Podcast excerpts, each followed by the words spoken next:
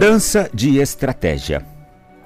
Em uma região movimentada da cidade, um mendigo estava sentado na calçada e ao lado havia uma placa com os seguintes dizeres: Veja como sou feliz. Tenho uma bela casa, onde vivo confortavelmente. Além disso, sou bem-sucedido, saudável e bem-humorado. Todas as pessoas que passavam ao lado daquele mendigo e viam a frase ficavam provocadas. As mais diferentes reações dos pedestres eram percebidas. A maioria das pessoas olhava para ele de modo desconfiado. Outras consideravam ele um louco e algumas até lhe davam dinheiro. E todas as noites, antes de dormir, ao contar o dinheiro, aquele mendigo notava que a quantia aumentava. Certa manhã, um importante executivo que o observava já há algum tempo aproximou-se dele e começou a conversar. Você é um sujeito muito criativo. Não gostaria de colaborar em uma campanha da minha empresa? Ele então respondeu: Sim, vamos lá. Só tenho a ganhar com isso. E desse modo, daquele dia em diante, a vida daquele mendigo se transformou em uma sequência de sucessos. Tempos depois, ele se tornou um dos sócios majoritários daquela empresa. Em uma entrevista coletiva à imprensa, o ex-mendigo esclareceu como conseguiu deixar a mendicância e ocupar um cargo tão importante. Ele diz: Houve uma época em que eu costumava me sentar nas calçadas com uma placa ao lado em que estava escrito: Sou um nada neste mundo. Ninguém me ajuda. Fracassado e maltratado pela vida. Não tenho casa e nem um mísero emprego que me renda algum trocado. Naquele tempo, diz ele, as coisas iam de mal a pior em minha vida. Certa noite encontrei um livro. Ao folheá-lo, deparei com o seguinte trecho: Lembre-se de que você mesmo forma sua convicção. Por pior que seja seu dia a dia, diga que tudo vai bem. Ainda que não goste de sua aparência, sinta-se bonito. Por mais pobre que seja, fale a si mesmo e aos outros que é próspero. Aquilo me tocou profundamente. Como nada tinha a perder, decidi trocar os dizeres da placa. E escrevi: Vejam como sou feliz. Tenho uma bela casa onde vivo confortavelmente. Além disso, sou bem-sucedido, saudável e bem-humorado. E ele prosseguiu explicando. Desse dia em diante, tudo começou a mudar. No momento certo, a vida me trouxe a pessoa indicada para tudo o que precisava, até que cheguei onde estou hoje. Precisei apenas entender o poder das palavras. O universo sempre apoia tudo o que dizemos, o que escrevemos ou pensamos a nosso respeito. E isso vai se manifestar em nossa vida como realidade. Enquanto afirmarmos que tudo vai mal, que nossa aparência é horrível e nossos bens materiais são insuficientes, a tendência é que as coisas piorem, pois o universo vai reforçar as palavras proferidas. Ele materializa nossas crenças em nossa vida. Enquanto dizia isso, um repórter o questionou ironicamente.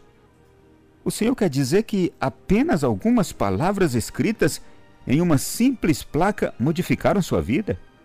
Respondeu ele para a, era uma repórter. E ele disse: Claro que não, minha ingênua amiga. Primeiro, eu precisei acreditar nas minhas palavras. E isto fez toda a diferença.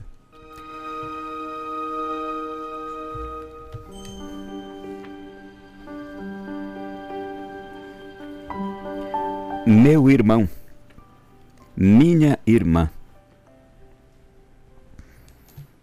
Nós aqui hoje estamos diante de um fato que nos questiona, mas que nos direciona. Estamos diante de alguém que via sobre si e sobre a própria vida somente o peso de um infortúnio.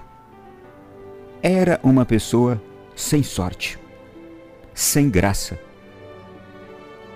sem bênção, podemos assim considerar. Era uma pessoa num estado realmente deplorável. E que ninguém quer estar nessa situação. Uma vida mendicante, uma placa ao lado e depender apenas da caridade de alguns poucos que por ali vão passando. Primeiro, o que mudou a vida daquele homem foi algo que ele leu e que ele resolveu aplicar. Poderia ter sido algo que ele tivesse ouvido de alguém. Poderia ter sido um conselho. Poderia ter sido uma palavra de pai, de mãe, que estão sempre nos favorecendo. Mas ele ouviu aquilo que leu, caiu em seu coração. Folheou um livro onde encontrou aquelas palavras. Você mesmo forma sua convicção. Ainda que não goste de sua aparência, sinta-se bonito. Por mais pobre que seja, fale a si mesmo e aos outros que é próspero. Aquilo me tocou profundamente, disse ele. Você sabe o que é isso aqui? É alguém entender o verdadeiro espírito de pobreza e de humildade. Isso me lembra muito ao homem mais pobre que o mundo já conheceu e esse mesmo homem enriqueceu o mundo com a sua riqueza de alma. É dito isto, o pobre que enriqueceu o mundo, de São Francisco de Assis. São Francisco de Assis, que poucos anos atrás foi escolhido o homem do milênio. Nos últimos mil anos, o mundo conheceu muitos homens mas de todos eles, o escolhido como um exemplo foi Francisco de Assis, o mais pobre de todos. Esse homem entendeu aqui, o personagem hoje dessa nossa conversa, entendeu que a sua pobreza poderia se tornar uma riqueza. Ele não via no seu infortúnio e na sua pobreza mais uma pobreza ele resolveu considerar-se, apesar de todo o estado de pobreza que tinha, considerar-se diferente. E acreditou nisso. Sou feio? Não, sou bonito. Por pior que seja o meu dia, tá tudo bem, vai tudo bem. Por mais pobre que eu seja, eu sou uma pessoa próspera. Meu irmão e minha irmã, é a pobreza que pode nos enriquecer. É a humildade que pode nos enriquecer. É a simplicidade que pode nos enriquecer. É tirar do Estado mais fraco, do estado, do estado mais miserável, é tirar de uma dor, é tirar de uma enfermidade, é tirar de um choro, de uma tristeza as riquezas. Teve uma escola de samba aí que anos atrás teve um samba enredo com o título do, luxo, do lixo ao luxo. É isso. A nossa vida, desculpa, a nossa vida não, o nosso fracasso. Ou se quisermos dizer, a nossa miséria, o nosso estado de fragilidade pode se tornar uma grande riqueza de alma, de vida, fonte de transformação. Foi o que esse homem resolveu acreditar. Aqui também está o cristianismo. Quando sou forte, é que eu sou fraco. Agora, quando eu sou fraco, eu sou forte. Quando eu sou pobre, eu posso ser rico. Porque a riqueza não está em nada material mas numa alma que brilha, numa alma que seduz, que encanta. Por que que Francisco de Assis, o homem que abandonou tudo, largou tudo, deixou tudo, foi tido como o pobre que enriqueceu o mundo, porque o que o mundo precisava não era dessa riqueza que nós entendemos como riqueza no mundo material. Mas é uma beleza de sorriso, é uma beleza de alegria, é uma beleza de humor. É uma beleza de coração bondoso. Aqui está.